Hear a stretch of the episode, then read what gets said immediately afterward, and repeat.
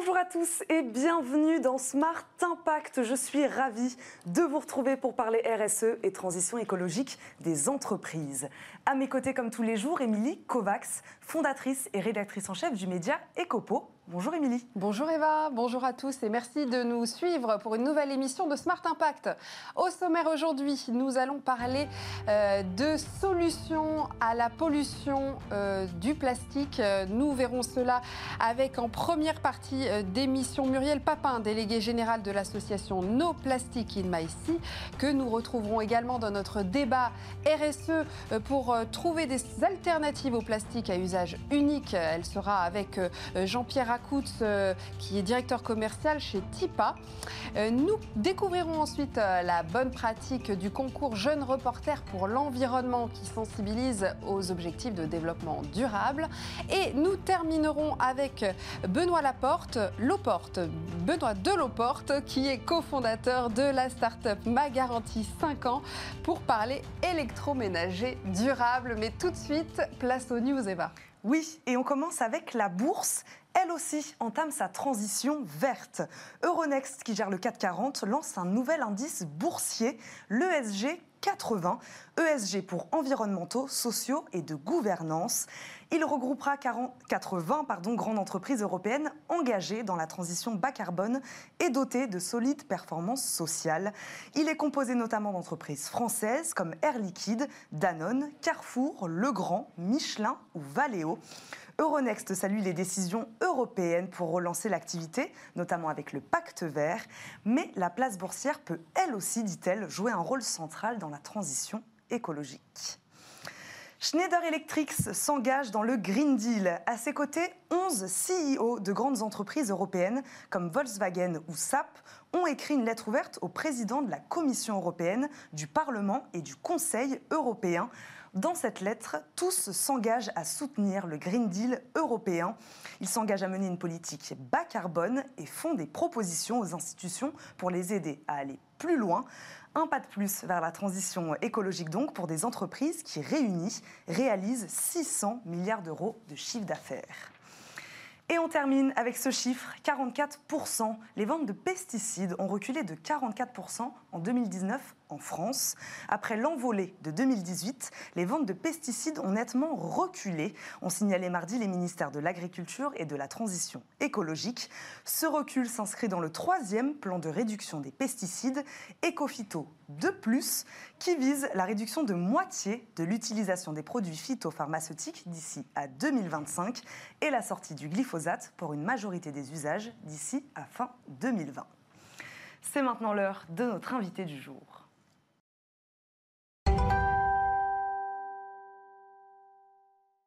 Notre invité du jour est Muriel Papin, déléguée générale de l'association No Plastic in My Sea. Bonjour Muriel. Bonjour. Merci d'être avec nous pour cette émission spéciale Solutions euh, contre la pollution plastique. Est-ce qu'on peut commencer par une présentation de l'association No Plastic in My Sea?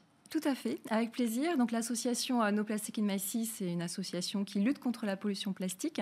La première motivation, c'est la pollution plastique en mer, mais euh, en fait, euh, la pollution est beaucoup plus large et est présente dans beaucoup plus de milieux. Donc globalement, voilà, on, lutte contre la pollution plastique avec une approche qui est de lutter contre l'origine de la pollution plastique et finalement se poser la question de notre consommation de plastique et de la production de plastique qui ne fait qu'augmenter et de trouver des solutions. Donc l'objectif là, c'est aussi de faire un état des lieux avec vous. Où est-ce qu'on en est aujourd'hui en 2020 avec cette pollution plastique? Est-ce qu'on recule? Est-ce qu'on avance? Euh, on avance, euh, la pollution, elle avance. Euh, après, on est plutôt du coup dans un recul en termes environnementaux et même sanitaires. la pollution plastique, en fait, elle est documentée depuis, je dirais, trois décennies à peu près, avec des navigateurs qui l'ont identifiée au niveau du Pacifique. C'est ce qu'on a appelé le septième continent. Et en fait, au fur et à mesure, la science a réussi du coup à identifier et caractériser cette pollution. et en fait, elle a plusieurs formes. Elle a une forme euh, qui est visible, c'est la forme qu'on appelle de macro-déchets. Donc en fait, on va voir des déchets dans l'eau euh, et on en voit tous aussi euh, sur le, bord des routes, sur le bord des plages ou dans les rivières. Donc ça, c'est la pollution qui est visible. elle est alors. Je reviendrai après sur la durée de vie du plastique, mais voilà, il y a cette pollution de macro-déchets Et après, il y a une autre pollution qui est du coup liée à la dégradation du plastique. C'est une matière qui se dégrade très lentement, qui met plus de 400 ans euh, à se dégrader, mais elle se dégrade euh, quand même euh, du coup en microplastique relativement rapidement. Et donc du coup s'ajoutent aux macrodéchets les micro-déchets plastiques qui sont liés à la dégradation des déchets plastiques. Et ensuite, il y a une autre phase de dégradation qui nous amène à des nanoplastiques, donc là qui, sont à une échelle très petite, mais qui restent présents dans l'environnement et qui du coup ben, peuvent ensuite circuler encore plus que euh, les macro-déchets, puisqu'ils vont circuler aussi dans l'air, ils vont circuler aussi dans l'eau douce. Voilà, on va les retrouver euh, vraiment à plein d'endroits différents. Et pendant des années ah bah, pendant des centaines d'années en fait. Oui, justement, parlons plus précisément des conséquences de la pollution du plastique dans l'environnement. Alors, il y a plein de conséquences différentes. il y a une, une conséquence sur la faune. Euh, puisque quand on est sur des macro-déchets, euh, du coup, euh, on va avoir des animaux qui vont s'enchevêtrer, par exemple, dans voilà, des, soit des, filets de pêche, parce que c'est aussi du plastique, soit des déchets plastiques. Donc, il y a l'enchevêtrement sur les animaux. il y a aussi bah, ces cas où, je pense que vous avez vu ces images des pailles qu'on retrouvait dans les narines de, de tortues, donc les animaux se blessent. Après, il y a toute une partie qui est de l'ingestion, c'est-à-dire que les animaux, en fait, du coup, confondent les petits déchets plastiques qui voient euh, ou euh, des sacs plastiques. Les tortues, par exemple, mangent les sacs plastiques parce qu'elles les confondent avec des méduses. Donc il y a toute une partie euh, d'ingestion par la faune des, déchets plastiques, avec du coup des conséquences de douleurs digestives, mais également aussi d'illusions sur le fait qu'ils sont rassasiés et du coup de non-alimentation. voilà. Et on sait que par exemple, de manière assez surprenante, les, les oiseaux, et notamment les albatros, en fait, manger des, petites, euh, des petits déchets euh, colorés en plastique euh, en les confondant avec voilà, d'autres types de, de, petits animaux marins. Et on retrouvait, il y avait des images d'oiseaux morts. leur ventre était rempli de, quand on faisait une dissection, rempli de, de, petits déchets plastiques de toutes les couleurs. Donc voilà, il y a un gros impact sur la faune. après, du coup, il y a aussi un autre impact qui est que ça rentre, les microplastiques rentrent dans la chaîne alimentaire. Donc aujourd'hui, on retrouve beaucoup de plastique aussi, euh, de microplastiques dans les crustacés. Euh, donc ça, c'est pour du coup euh, la, partie animaux marins. Après, les microplastiques et nanoplastiques qu'on retrouve dans l'air, bah, du coup, on va les retrouver aussi, par exemple, dans la bière, dans le sel marin. Enfin voilà, on, on en retrouve dans énormément d'aliments aujourd'hui. Donc l'impact, il est oui environnemental et sanitaire aussi. Il est également sanitaire de différentes manières. Il est sanitaire parce qu'il euh, y a le plastique euh, sous différentes formes qu'on va avaler. Le WWF a sorti une étude l'année dernière euh, qui, qui dit qu'en fait, on avalerait, nous humains, à peu près 5 grammes de plastique par semaine, l'équivalent d'une carte de crédit. Donc l'image est forte hein, parce que tout d'un coup, voilà, on regarde notre carte et on se dit par semaine, c'est ça que j'avale par semaine, complètement à mon insu. Et voilà, donc ça, c'est plutôt inquiétant. Alors d'autant plus que si on est sur les impacts sanitaires, euh, le plastique, alors c'est plein de matériaux euh, différents, mais euh, ce sont des matériaux où il y a beaucoup d'additifs chimiques. Et du coup, alors certains d'ailleurs étant des perturbateurs endocriniens, donc dans certains pays, il y a des perturbateurs endocriniens mais interdits, mais ils ne le sont pas forcément tous. Et pendant longtemps, ils l'ont pas été. Donc voilà, il y a aussi du fait, enfin aussi tous ces additifs hein, qui sont dans le plastique. Eh ben, au final, comme on est envahi de plastique euh, dans euh, ce qu'on respire aussi, parce qu'il y a des microplastiques dans l'air, euh, dans ce qu'on avale. ça, on ne le sait pas trop hein, dans l'air. Hein. Non. Les gens ne savent pas qu'on mm. peut respirer du plastique aussi. Non, on ne le sait pas. Et c'est vrai aussi que c'est lié aux matériaux, par exemple, qu'on a dans nos appartements et à la faible aération. Donc, il peut y en avoir aussi des microbilles de plastique dans la peinture. Il y en a dans, dans les couettes. C'est en fait, il faut savoir aussi que les tissus, tous les tissus qu'on utilise, à 80%, c'est du plastique, c'est du synthétique. Aujourd'hui, on a maximum 20% de matière naturelle dans nos tissus. Alors, quelles sont les solutions, du coup, pour remédier à tout, à tout ça, ce tableau euh, assez noir Vous parliez des origines. En fait, il faut revenir au début de la chaîne et se dire qu'il faut plus faut plus d'emballage plastique, faut plus de plastique Alors, il y, a plein de solutions possibles. C'est vrai que pendant longtemps, on a, on, a eu euh, du coup, euh, je dirais une seule parole sur la solution qui était autour de, euh, ben, finalement, il faut mieux recycler et il faut le faire. C'est ça, c'est absolument nécessaire parce qu'en fait, dans le monde, on recycle que 9% du plastique. En France, on est à 20-25% selon les émetteurs de chiffres. Donc, c'est très faible. Donc, il faut améliorer le recyclage. il faut mieux trier. Donc, ça, ça fait partie des solutions, mais c'est nettement insuffisant. C'est-à-dire que là, on est ce qu'on n'a pas dit, c'est que euh, la pollution plastique, elle est très corrélée à l'augmentation de la production. Alors pourquoi on a un problème aussi C'est parce que la production de plastique n'a fait qu'augmenter elle a été euh, multipliée euh, par 50. Euh, les lois, les, lois ne vont pas assez loin dans, dans, ce secteur-là. Pourquoi? En fait, les, les, lois, on a des interdictions par exemple sur les sacs plastiques depuis quelques années, sur les microbilles de plastique, mais ce sont des interdictions ponctuelles parce qu'on se rend compte, tout d'un coup, on identifie un problème. On n'a jamais pris le problème de manière globale en se disant finalement, et aujourd'hui on commence à le faire parce qu'on se rend compte de tous les dégâts du plastique, est-ce qu'on n'a pas un problème mondial et national aussi, et européen, de sur production du plastique. Ça, ça commence à émerger et ça, c'est, je pense, la vraie, euh, la vraie issue et euh, la vraie question qu'il faut se poser. Euh, sauf qu'aujourd'hui, ce qu'on met en place, même si en France, on a une loi assez exigeante sur l'économie circulaire, même si on a une directive européenne, on n'a toujours pas d'objectif de réduction de la production de plastique. Ça n'existe pas. Et là, les, projets, les projections aujourd'hui, c'est que dans trois ans, là, on a 400 millions de tonnes produites par an dans le monde.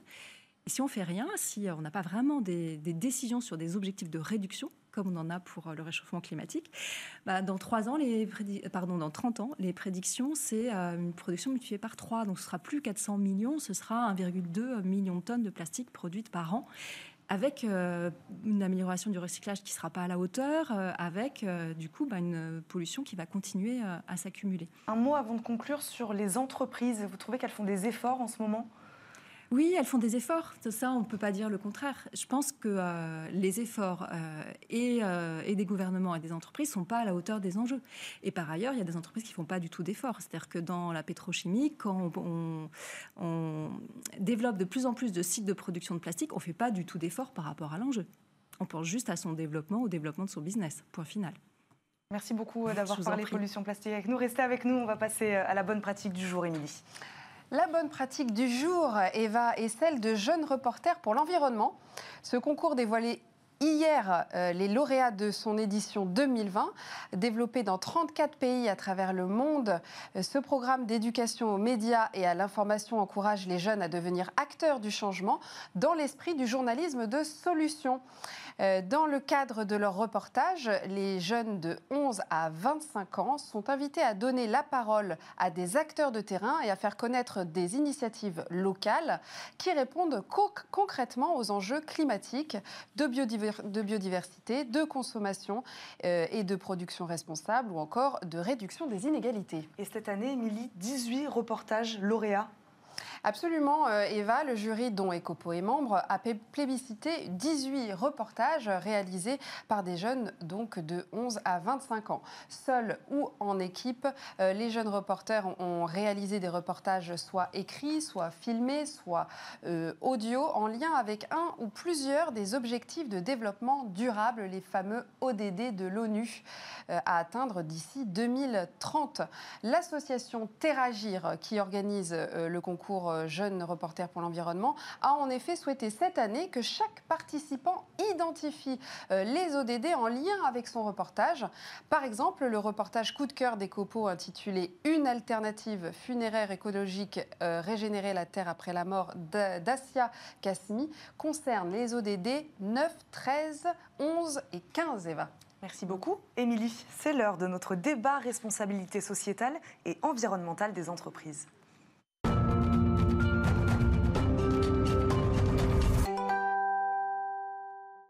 Le débat RSE aujourd'hui euh, s'intéresse aux alternatives du plastique à usage unique. Pour en parler, j'ai à mes côtés Jean-Pierre Acoutz, directeur commercial chez TIPA. Bonjour, et merci d'être avec nous. Et toujours Muriel Papin, merci d'être encore avec nous. Je rappelle, vous êtes délégué général de l'association No Plastic in My Sea. Alors, pour commencer, la France s'est donné euh, l'interdiction du plastique à usage unique en 2040, tandis que la Chine s'est fixé comme objectif de réduire de 30% l'utilisation du plastique en seulement 5 ans et de bannir euh, nombre de plastiques à usage unique dans les grandes villes en seulement un an. Alors, la France est-elle à la traîne sur ce sujet? Pourquoi? On commence avec vous. Alors c'est vrai qu'il y a beaucoup à faire en France. Euh, il y a une situation euh, qui, est, qui, est, vraiment difficile pour tous les plastiques à usage unique. la difficulté vient de la fin de vie, de la gestion de la fin de vie de ces plastiques. Beaucoup de ces plastiques ne peuvent pas être recyclés. Euh, convenablement. Euh, et donc, il y a beaucoup de, solutions qui euh, ne sont pas généralement traitées en fin de vie de façon vertueuse. Donc, il y a une urgence, effectivement, à avancer, à proposer des solutions uniques, à changer de matrice, à sortir de ce modèle unique, de pousser le tout recyclage et d'envisager des solutions innovantes, des solutions additionnelles pour permettre un traitement généralisé de fin de vie de ces emballages et en, en particulier des solutions d'emballage compostable que TIPA propose. Oui, parce que le, plastique à emballage unique, en fait, il ne faut pas qu'il y en ait. C'est le principe de, dire que si c'est à usage unique, c'est pas possible. Alors, en fait, euh, c'est en tout cas un des plastiques les plus problématiques. Et en fait, il y a à peu près 40% des plastiques euh, qui sont à usage unique ou à usage très court. C'est beaucoup. Euh, et voilà, bah, ça fait, vu le nombre de plastiques qu'on utilise, ça fait du coup un volume de déchets dans un délai très court qui est, qui est en effet problématique. Alors, ce que fait la Chine, ce qui est vraiment intéressant, c'est de donner un signal fort en disant, eh bien, dans 5 ans, on veut 30% de plastique à usage unique en moins. Après, ce qu'ils mettent en place en termes de solutions, elles ne sont pas forcément différentes des nôtres. Euh, mais en tout cas, il y a ce signal. Et si, avec les solutions qu'ils mettent en place, ils n'y arrivent pas, euh, bah, du coup, ils mettront d'autres choses en place. Et euh, c'est ça qui est intéressant. Justement, quelles sont les alternatives au plastique, du coup? Alors les alternatives euh, au plastique, il y a deux types euh, d'alternatives. Il y a une alternative qui est une alternative matière, c'est-à-dire que euh, je remplace mon plastique, qu'il soit usage unique ou pas, par un autre matériau. Donc après, c'est à étudier en termes du coup d'impact environnemental. Il faut que l'autre solution alternative soit plus intéressante. Et donc ça peut être des, des, plastiques, des bioplastiques, ça peut être du verre, ça peut être du carton, ça peut être de l'acier. Enfin voilà. Après, c'est à étudier en termes. Ça peut être des matières qui se mangent aussi pour tout ce qui est consommable. Hein. voilà aussi, oui, il y a quelques solutions aussi de, matière euh, qui se mange. Donc ça, c'est une piste, c'est je change la matière. Et l'autre piste, c'est euh, bah, je repense complètement mon offre et je me dis euh, finalement, est-ce que mon produit, bah, je peux pas réduire l'emballage? Déjà, il peut être toujours emballé, mais moins. et puis, est-ce que je repense pas mon offre pour que elle soit plus réutilisable Et donc là, on va vers d'autres solutions, et donc on est plus sur de l'éco-innovation et du redesign de l'offre. En parlant de packaging, ouais, TIPA, vous êtes spécialisé là-dedans. Quelles sont vos alternatives du coup? Oui, alors effectivement, nous, on, partage vraiment l'avis de, de, Muriel sur euh, le dialogue qu'il est nécessaire d'engager avec les marques pour repenser leur politique packaging. Euh, le premier diagnostic à faire, c'est qu'est-ce que je peux réduire, qu'est-ce que je peux supprimer. On n'est plus dans l'ère du suremballage où les marques veulent communiquer à outrance, où la surface d'expression finalement euh, est synonyme de la puissance de la marque. Aujourd'hui, je pense qu'il y a un regard citoyen et du consommateur qui change et qu'au contraire, justement, cette surface additionnelle est perçue comme un peu une agression. Ils ont beaucoup de plastique, j'ai un regard différent avec la marque. Donc, qu'est-ce que je peux supprimer? Qu'est-ce que je peux réutiliser? Effectivement, dans l'usage, euh, on, prône beaucoup le réemploi partout où c'est possible, dans des, dans des conditions économiques qui le, qui le rendent possible. Et une fois qu'on s'est bien posé la question justement de cet usage, il faut, il faut se poser la question de la fin de vie. Et donc nous, on prône un modèle différent euh, du modèle du tout recyclage. Le recyclage, en particulier pour les emballages souples qui sont en contact alimentaire, euh, enfin, montre qu'il y a une, vraie difficulté technique et, économique à pouvoir euh, avoir une filière efficace de recyclage de ces matières-là. Nous, on prône une autre approche par une matière qui est, qui est compostable. TIPA a développé pendant 5 ans de R&D un film compostable qui garde toutes les bonnes propriétés du plastique. Donc on ne fait aucun compromis sur la fonction première de l'emballage. Protéger euh, le produit, garantir son niveau de fraîcheur, allonger la durée de vie des emballages euh, des produits alimentaires. Mais on s'intéresse et on s'affranchit finalement du problème que pose le plastique. On parle beaucoup de pollution de plastique. Quel est le problème du plastique? C'est justement sa durée de vie et sa capacité à rester dans l'environnement des centaines d'années après son usage. Le compostage apporte une nouvelle réponse dans sa capacité à transformer totalement la matière dans une filière qui lui est dédiée euh, sous six mois ou 12 mois en fonction effectivement du niveau de compostage industriel ou domestique. Et montrer qu'il n'y a pas que le plastique aussi qui protège euh, nos aliments, notamment je sais qu'il y a eu un rebond des aliments consommés protégés par du plastique parce que ça rassure aussi. J'imagine que si on est amené à revivre des crises sanitaires, il y aura cette question-là. Mais il n'y a pas que le plastique qui protège bien. Euh, bien sûr, il y, a, plein d'autres solutions. Nos biens de consommation. Il y a plein d'autres solutions. Je pense qu'il faut. Et ça, le, débat actuel a pour mérite de, de reposer la solution et le rôle. Quel est le rôle central de l'emballage voilà. Qu'est-ce que l'emballage? Qu'est-ce que l'emballage? Quand a-t-on besoin d'un emballage? Jusqu'où a-t-on besoin d'un emballage? Il y a beaucoup de solutions, où il y a beaucoup de, situations où effectivement on peut penser différemment l'emballage. On arrive quand même à, un niveau où l'emballage est, euh, indispensable. On parle beaucoup du vrac. Même dans le vrac, effectivement, l'emballage reste indispensable, ne serait-ce que pour euh, apporter euh, les aliments dans les silos. Et donc, c'est un, un, emballage qui ne se voit pas, c'est plus un, emballage B2B. Mais nous, TIPA, nous sommes en partenariat avec une marque, euh, avec un acteur leader de l'emballage du vrac euh, au niveau européen. Et nous proposons des emballages vrac euh, compostables qui permettent effectivement d'avoir cette, cette, cette, chaîne circulaire qui soit totalement vertueuse. Vous trouvez que les grandes surfaces, la grande distribution fait des efforts dans ce sens? La grande distribution, la, la difficulté qu'ils ont, c'est qu'ils gèrent des masses, ils gèrent du volume. Euh, aujourd'hui, on a des discussions avec un certain nombre d'enseignes de, grande distribution. Il n'y a pas encore d'engagement fort euh, vers, euh, vers des solutions compostables totalement adoptées par la grande distribution. Je pense que c'est un mouvement qui est en train de se, mettre en place. la solution également qui est en train de se mettre en place, c'est de pouvoir réellement composter les emballages compostables. Et donc cette, filière est en train de se mettre en place sous l'impulsion et donc dans la perspective de la loi de 2023 qui va rendre obligatoire la, collecte et le traitement sélectif de tous les biodéchets. Donc on assiste justement à une montée en puissance d'un maillage national de proximité de solutions de compostage euh, industriel des biodéchets dans lesquelles les solutions d'emballage compostable vont pouvoir réellement se mettre en place et vont pouvoir être transformées de façon vertueuse. Donc ça, ça va aider à une appropriation nationale et totale euh, d'un geste simple de traitement de la fin de vie sous forme de compost. Muriel Papin, les solutions, elles sont là, hein. on le voit, hein. on les a, les solutions. Alors les solutions, euh, on en a. Euh, il y a plusieurs types de solutions, euh, mais les, pour moi, les vraies solutions, c'est vraiment de, repenser ce que je vous disais tout à l'heure, de se dire qu'il faut un objectif de réduction de la production plastique mondiale. Et quand on a cet objectif-là, du coup, ça oblige à innover beaucoup plus et à se dire bon, finalement, on change complètement l'offre, euh, on va vers plus de vrac, on va vers plus de consignes, on va vers plus de réemploi. Peut-être qu'on renonce à un certain confort aussi, c'est-à-dire que si je prends euh, le nomadisme, euh, le nomadisme où je prends ma boisson en takeaway, je prends ma nourriture à emporter, c'est un mode de vie qui s'est développé où je me fais livrer de la nourriture. La ministre a convoqué il y a peu de temps, du coup, toutes les chaînes qui, livrent de la nourriture. tout ça, ça génère énormément de déchets dans des temps très courts. Donc c'est aussi des choix, des choix de société, euh, si on veut vraiment réduire la pollution plastique, on est obligé de réduire la production de plastique euh, et la production de matériaux. Et de toute façon, on a globalement un problème de déchets d'usage unique.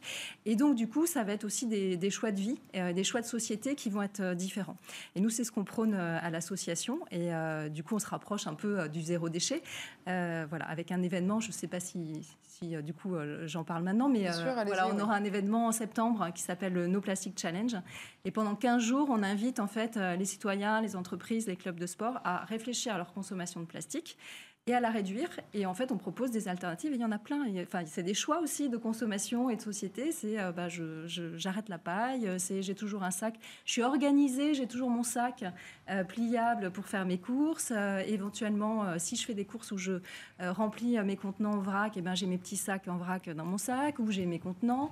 voilà. Donc du coup, c'est vraiment des choix. Je, alors là, il y a vraiment quelque chose de très simple à faire aussi, c'est de passer largement au niveau de l'hygiène sur le solide. Et je suis contente parce qu'il y a des grandes marques qui s'y mettent. Donc du coup, euh, savon solide, shampoing solide, c'est empaqueté dans, du carton, ça dure beaucoup plus longtemps. Enfin, voilà, Vous faites beaucoup, beaucoup d'actions de sensibilisation auprès du grand public et des entreprises aussi?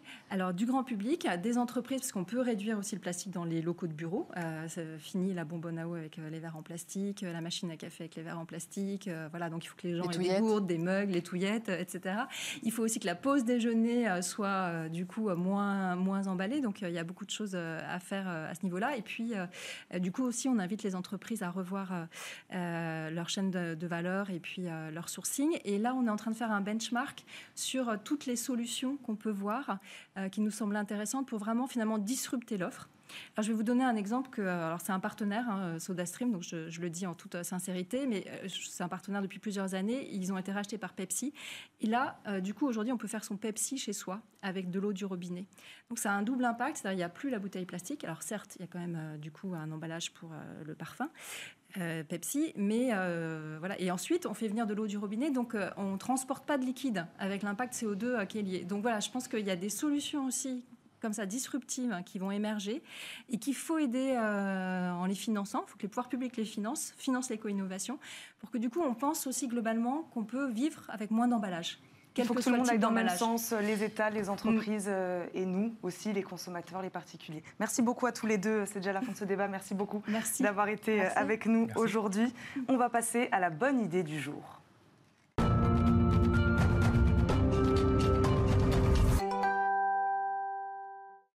La bonne idée du jour, c'est celle de l'entreprise Ma Garantie 5 ans. On accueille tout de suite en plateau son, cofondateur, euh, Benoît Delporte. Bonjour. Bonjour. Bonjour. Est-ce que vous pouvez nous présenter Ma Garantie 5 ans?